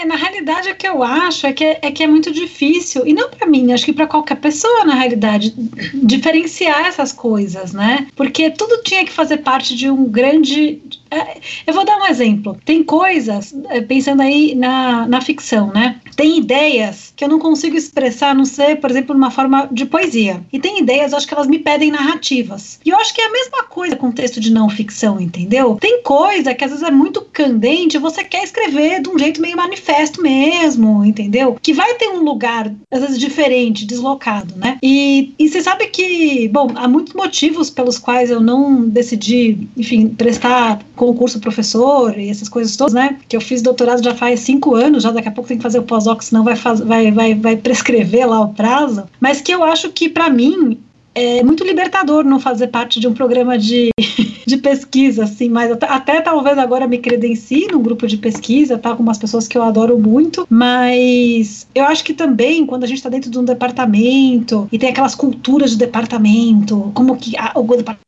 faz o projeto, como o departamento discute tal tema, aí tem a briga dentro do departamento, tem duas correntes, você tem que se, se posicionar ali. Deve, vocês devem, enfim, ter questões semelhantes, né? É, eu, eu não sei, eu tenho muita preguiça de tudo isso, porque eu acho que isso come um pouco a grande liberdade de pensar. Então, por exemplo, eu tenho um amigo meu que ele é engenheiro de alimentos, né? E a gente gosta muito de estudar solar punk, as coisas de tecnologia e, e novas energias e tal. Por que, que eu, da área de letras, vou me privar do grande prazer de pensar fora da minha área de atuação, sabe? E eu acho que isso é. Porque a palavra universidade, né, ela tá um pouco relacionada até essa junção dos conhecimentos. Mas da prática, a gente tem uma formação ali de vários, sei lá, pequenos grupos e que às vezes tem tangenciamento, às vezes não, né? Eu sei que sempre a gente tem esse esforço de melhorar, mas é uma estrutura que vem antes de nós, né? E às vezes eu acho muito legal que a gente possa não sei, ir um pouco além disso, né? Então eu optei de forma pessoal, enfim, porque sofri lá e também tinha todo um contexto para isso acontecer, mas de não, não seguir adiante na carreira acadêmica porque eu não via que isso satisfazia minhas questões é, criativas e emocionais, entendeu? Eu comecei a ver que aquilo ia me podar de alguma forma. Eu ficava muito nervosa. A palavra defesa, é, gente, faz muito sentido eu chamar defesa, porque você está se defendendo que minha primeira formação atrás, né, eu fiz direito, depois fui fazer letras, sou bacharel, nos, tenho bacharelado nos dois. Mas, cara, nunca minha formação de direito me serviu tanto do, quanto na defesa de doutorado na letras, porque eu falei, gente, eu entendi, é para me defender, igual quando eu tô no tribunal defendendo um argumento Que, e essa forma, ela é. Eu sei que tem muitas pessoas trabalhando para que essas formas sejam menos agressivas, sejam menos hierárquicas, mas a gente herda uma estrutura de poder. E, e a gente acaba se acomodando, né? Então, pessoalmente, eu acabei saindo um pouco da academia durante um tempo e fez muito sentido para mim, porque eu tinha medo de ficar engessada, de não conseguir pensar por mim mesma, né? De, de acabar seguindo alguns parâmetros de pesquisa para agradar determinadas pessoas que eu tenho grande até apreço na realidade, mas que também tem uma relação hierárquica, uma relação de antiguidade e uma relação de grupo às vezes também, né? E tudo bem que posso, posso ter ficado muito pior a minha pesquisa depois, certamente, né? Porque perde rigor, perde umas coisas, mas você ganha em outros lugares, né? E para eu que gosto de escrever narrativas, né? eu gosto de escrever ficção, é muito bom ter esse grande, essa grande liberdade aparente, que é mentira que também a gente não tem, né? Mas que é, eu acho interessante, assim, se, se não ter tanto esse rabinho preso com algumas coisas que em outros lugares teria que obedecer, né? Quando estava falando sobre essa, se não ter que obedecer agora, é, e eu vou encerrar com, vou puxar isso para encerrar. Eu abri aqui a, a dissertação da Fabiana. Tem uma coisa curiosa que é um, onde a gente insere a nossa liberdade. Acho que esse é uma, um ponto que eu queria colocar para encerrar. Porque, bom, a gente sempre pode encontrar brechas para inserir a nossa liberdade, tanto brechas nas pressões externas, quanto brechas nos nossos próprios processos, nessas nossas expectativas, nessas nossas cobranças. E a dissertação da Fabiana é uma dissertação sobre manuscritos medievais do século XI, e ela foi apresentada a uma banca exigente dentro do, do curso de História da USP. E eu não vou nem comentar qual era o apelido de um dos, dos, sujeitos da banca dela, mas existia todo um temor de apresentar, de defender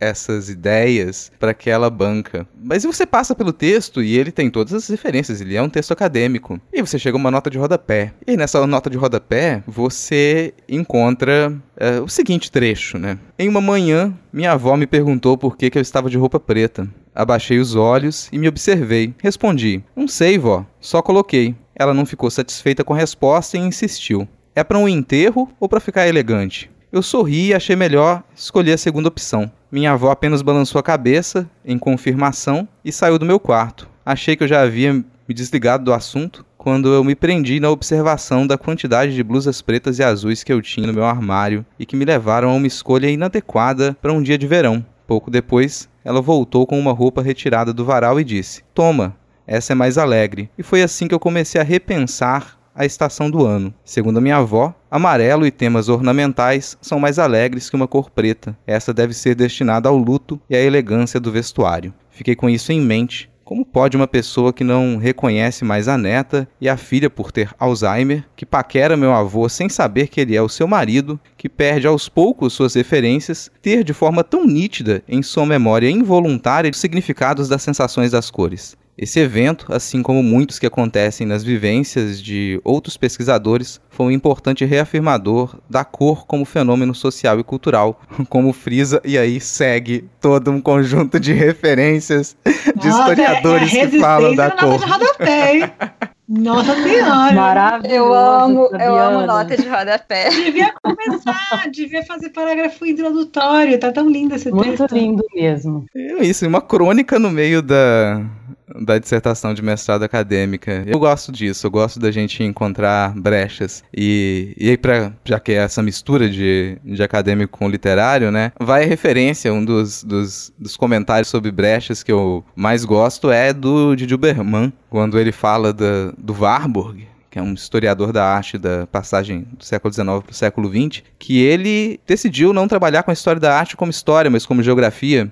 E ele vai pensar essa, essas relações entre trabalhos de arte que ele estudava, mais através de, de, princípios da geografia do que de história. Ao analisar o trabalho do, do Warburg, o Didi Berman ele fala da brecha. E ele fala que, bom, a brecha é exatamente o que é, é quando você encontra o que não estava previsto. E quem costuma encontrar a brecha é quem está tentando fazer algo algo que seria ilegal como o, a pessoa quer cruzar a fronteira de um país. Sempre vai haver uma brecha para você cruzar aquelas fronteiras entre aqueles países. E é ali na brecha em que a gente vai encontrar essa pessoa. Você vai explorar aquela brecha para tentar romper com aquela norma e ela sempre vai existir. Gosto dessa comparação que, que o Didi Berman faz para que a gente seja ilegal quando se as normas estão dizendo que isso aqui é aquilo que é legal. Então, quando eu encontro a brecha, é o momento em que eu, eu me torno ilegal e que eu não posso ser tão bem absorvido pelo, pelo sistema, como é que o sistema vai me absorver, né? Fica a brecha do Gilberman, também a dica aí da brecha do, do China Mieville, porque tá aí nos objetivos da minha vida. Sempre citar o China Mieville em qualquer oportunidade, na cidade a cidade a gente beleza, aprende como que a brecha ela pode fazer com que a gente caminhe dentro das normas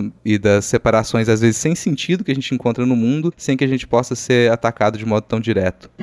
O meu único comentário, eu acho, final que eu quero fazer é agradecer bastante essa conversa.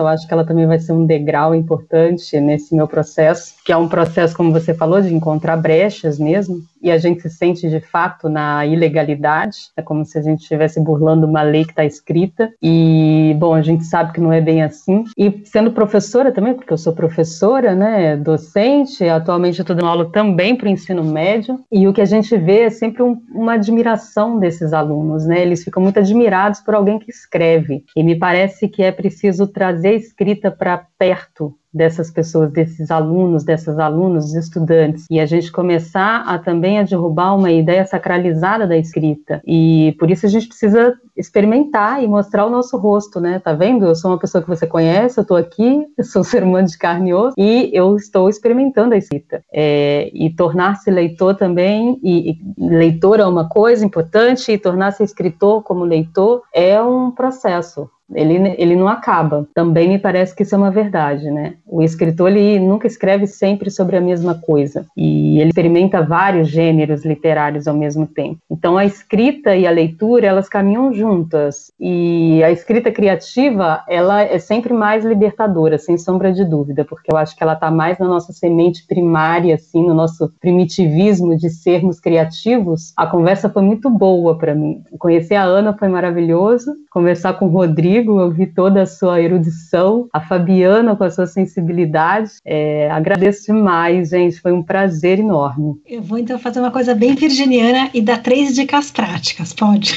É, não, além de defender a universidade, né? Eu falei meio mal da universidade, mas a gente tem que defender muito a universidade, gente. Mas eu queria dar três dicas práticas para quem tá com um bloqueio criativo, não tá conseguindo escrever, que às vezes eu acho que isso adianta, assim, né? É, primeiro, fazer, principalmente se você tá abrindo o Word, assim, abriu o Word, viu ali aquela, aquela página branca e não tá conseguindo escrever. Eu acho que uma coisa muito legal é, antes de começar a escrever, fazer um rascunho rápido à mão com os pontos que você vai escrever. Isso diminui muito, muito, muito ansiedade e faz com que você entre no texto já muito mais quente, para fazer tipo um aquecimentozinho mental antes de abrir o texto no Word, né? Outra coisa muito legal é você manter um diário da sua escrita, porque você consegue mensurar em quais dias você escreve, quais dias não, o que, que aconteceu para você não ter coragem suficiente ou ter muita ansiedade para escrever. Você começa a mapear o que está acontecendo no teu coração, na tua vida prática, é, nos teus horários, na tua rotina, que não está te permitindo escrever, né? Eu acho que diário realmente de escrita faz milagre. Você pode colocar citação bibliográfica, anotar coisas que você está lendo, insights que você teve, né? Outra coisa muito legal é fazer sessões de escrita mais curtas do que fazer escritas, sessões de escrita longas, né? Às vezes 30 minutos de escrita, é, três vezes por semana, você vai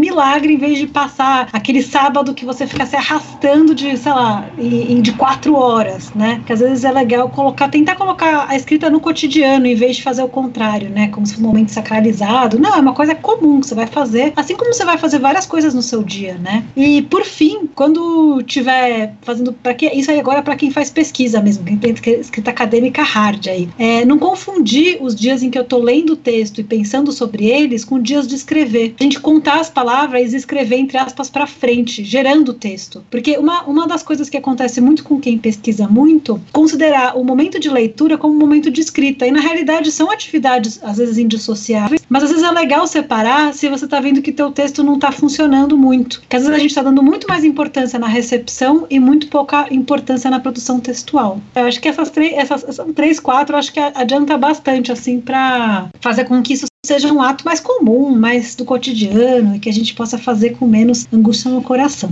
A pessoa aqui que está escrevendo a tese vai absorver essas suas dicas profundamente.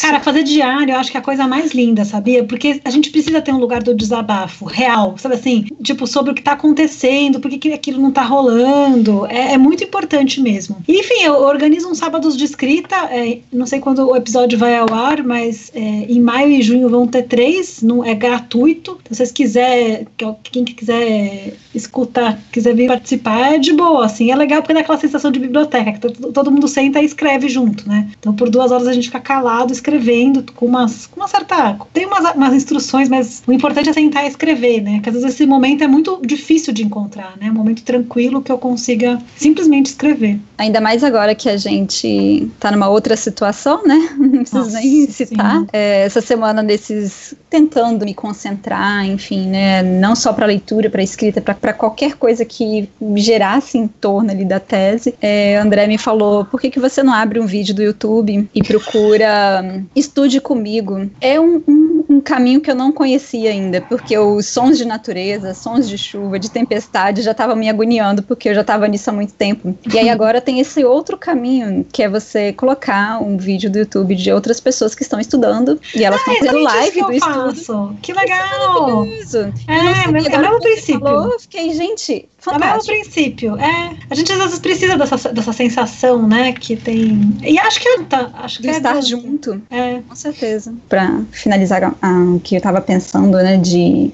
das coisas que fiquei ruminando enquanto a gente estava conversando, essa palavra entretenimento, né, que ela foi e voltou tantas vezes, acho que ela já é uma palavra que talvez ela não se encaixa tão bem mais na nossa experiência atual de vida, né, de mundo. Com talvez em algum momento ela fez mais sentido, mas hoje acho que sinceramente não, porque essa seriedade vazia, meio massacrante que a gente tem perpetuado numa escrita às vezes muito engessada, ela faz a gente reduzir o prazer a um entretenimento como uma diversão que não tem significado, né? Sem significação, como se não gerasse conhecimento, significado, nem algo que, que possa nos afetar. Mas o texto literário, o texto acadêmico, é, eles conseguem, eles podem sim dar prazer pra gente, né? No sentido não só de afeto, mas na verdade também de afetividade, que diz daquilo que afeta a gente, né? Então, como que a gente afeta o outro e a gente é afetado pelo, pela outra pessoa a partir da ideia de texto e de leitura. Então, o entretenimento, ele é, acaba se tornando uma palavra que já não, não dá mais conta do modo como a gente se relaciona com a escrita e com a leitura, né? Maravilhoso, muito lindo. Bate palma, é isso aí.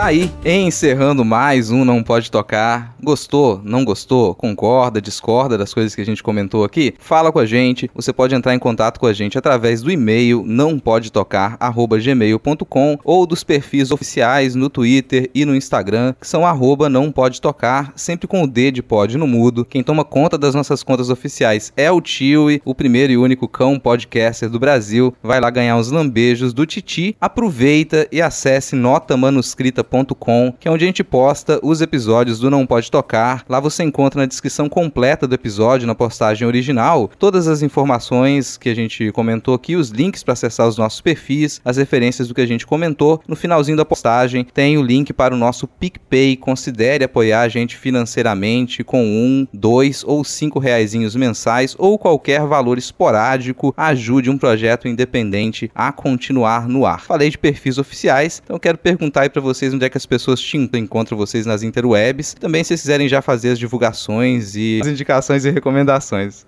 Começar com a Lívia. Bom, dá para me encontrar principalmente pelo e-mail liviasrangel.com gmail.com, no Instagram, que eu tenho o livia.rangel, e a gente também tem o Mulheres de Escrita, que, bom, duas vezes por semana nós temos resenhas por lá, e agora a gente vai começar uma nova rodada de resenhas com umas lives, e o Palco História, que é um projeto é, amplo e que agora tem um braço aqui no Espírito Santo, em que a gente vai discutir histórias de mulheres capixabas e, e, e histórias de mulheres contemporâneas, e não só do passado também, fazendo um cruzamento dessas trajetórias. E agora, esse ano, vou lançar o livro da minha dissertação que é sobre é, os movimentos feministas na década de 1920 e 30 é, em Vitória, no Espírito Santo, e a minha tese, que foi publicada em 2019, que se chama Intelectuais Fronteiriços. É, dá para encontrar na Amazon, em algumas outras livrarias e tal, e pelas redes sociais a gente consegue se encontrar, trocar uma ideia. Nossa, não, tô, tô anotando as referências da Lívia. Queria é, fazer três convites. O primeiro é que, bom, para quem quiser vir fazer participar do sábado de escrita, é só me seguir no Instagram. É, Lá tem, tem, tem, um, tem os links de inscrição, né? Mas a gente escreve, enfim, eu, eu coordeno uma sessão de escrita guiada nos dias 8, 15 e 29 de maio, das 11 até 1 da tarde, então para vocês fazer um final de semana mais tranquilo. Meu, minha arroba no Instagram é Ana Rush, que é R-U-S-C-H-E. Se vocês não souberem, o Google ajuda a escrever. Dos dias 10 a 13 de maio, eu vou dar um curso de graça junto com a Pilar Bu, a Maria Carolina Casati e a Ana Cristina Steffens na, na PUC do Rio Grande do Sul. É um curso de extensão sobre a Diná Silveira de Queiroz. A Diná Silveira de Queiroz foi uma escritora que sofreu um apagamento muito violento, eu acho, porque ela era muito famosa na vida dela, assim, muito famosa, fez várias obras dela foram adaptadas para o cinema várias vezes, em séries, né? Então é muito interessante parar para pensar por que, que isso aconteceu com a Diná, né? E não aconteceu, por exemplo, com outras colegas dela, com a Nélida Pinhon, com a Lígia Fagundes Teres. Então a gente vai falar sobre a fantasia, a ficção científica da Diná Silveira de Queiroz. E por fim, eu escrevi um livro, um e-book, junto com o Jorge Amaral. Ele não saiu em papel por causa da pandemia, a gente está meio que esperando aí as coisas voltarem, mas ele é exatamente sobre esse assunto que a gente conversou, que é o Manual de Sobrevivência na Escrita, publicado pela Monomito. Ele tem um preço bem bom de e-book e é uma conversa para quase todos os tipos de escrita, né? A gente bate um papo, porque o Jorge, assim como eu, também vive disso. Então a gente conversa como é que faz, sabe? Dicas bestas. A gente fala desde comida até cadeira. Então, é, é, é, eu acho que ele é útil, assim, um apanhado de dicas, é de leitura relativamente rápida. E o pessoal gosta, assim. É um livro que a gente tem um bom retorno. Tem muita gente que está escrevendo TCC e lê esse livro. Fico muito feliz, assim, com, com isso. Mas foi um prazerzão, gente. Muito, muito feliz de estar aqui, sério. Uma honra. Eu quero agradecer muitíssimo vocês que vieram aqui, né? A Lívia retornando agora, né? Eu não pode tocar. E a Ana, que eu não conhecia ainda, a gente não tinha gravado, né? Nenhum, nenhum podcast, ainda nenhum episódio, apesar de a gente estar tá junto lá, né? No, às vezes no Instagram, mas também no, no Twitter. Acho que de indicação, eu vou indicar um material que foi produzido a partir de uma exposição de ocupação do Itaú Cultural, da Conceição Evaristo. Acho que foi em 2017 a ocupação. E desse, dessa essa exposição gerou não só um seminário, mas também um livro. O livro ele se chama Escrevivência, a escrita de nós, que são reflexões sobre a obra, a obra né, da Conceição Evaristo, que tem alguns capítulos muito interessantes, não só para conhecer de fato ali, né, fazer esse percurso de entender a própria escrita e entender a escrita do outro. E esse seminário ele também está disponível no canal do YouTube da, do próprio Itaú Cultural, né, Escrevivência de Conceição Evaristo. É um material muito interessante, muito gostoso de ouvir. É isso aí, assim, a gente encerra. É, eu agradecer, obviamente, a todos vocês. Né, e retorno da Ana também, porque a Ana também gravou aqui com a gente dois episódios sobre o Estação Perdido. Beijo pro George também que estava com a gente. Então, gente, muito obrigado. A conversa foi o máximo, assim. E é isso. Encerramos por aqui. Se nada der muito, mas muito muito, muito, muito errado. Semana que vem a gente tá de volta. Bora todo mundo dar um tchau. Tchau, gente. Tchau, tchau, tchau. Tchau, tchau. tchau, Valeu, falou.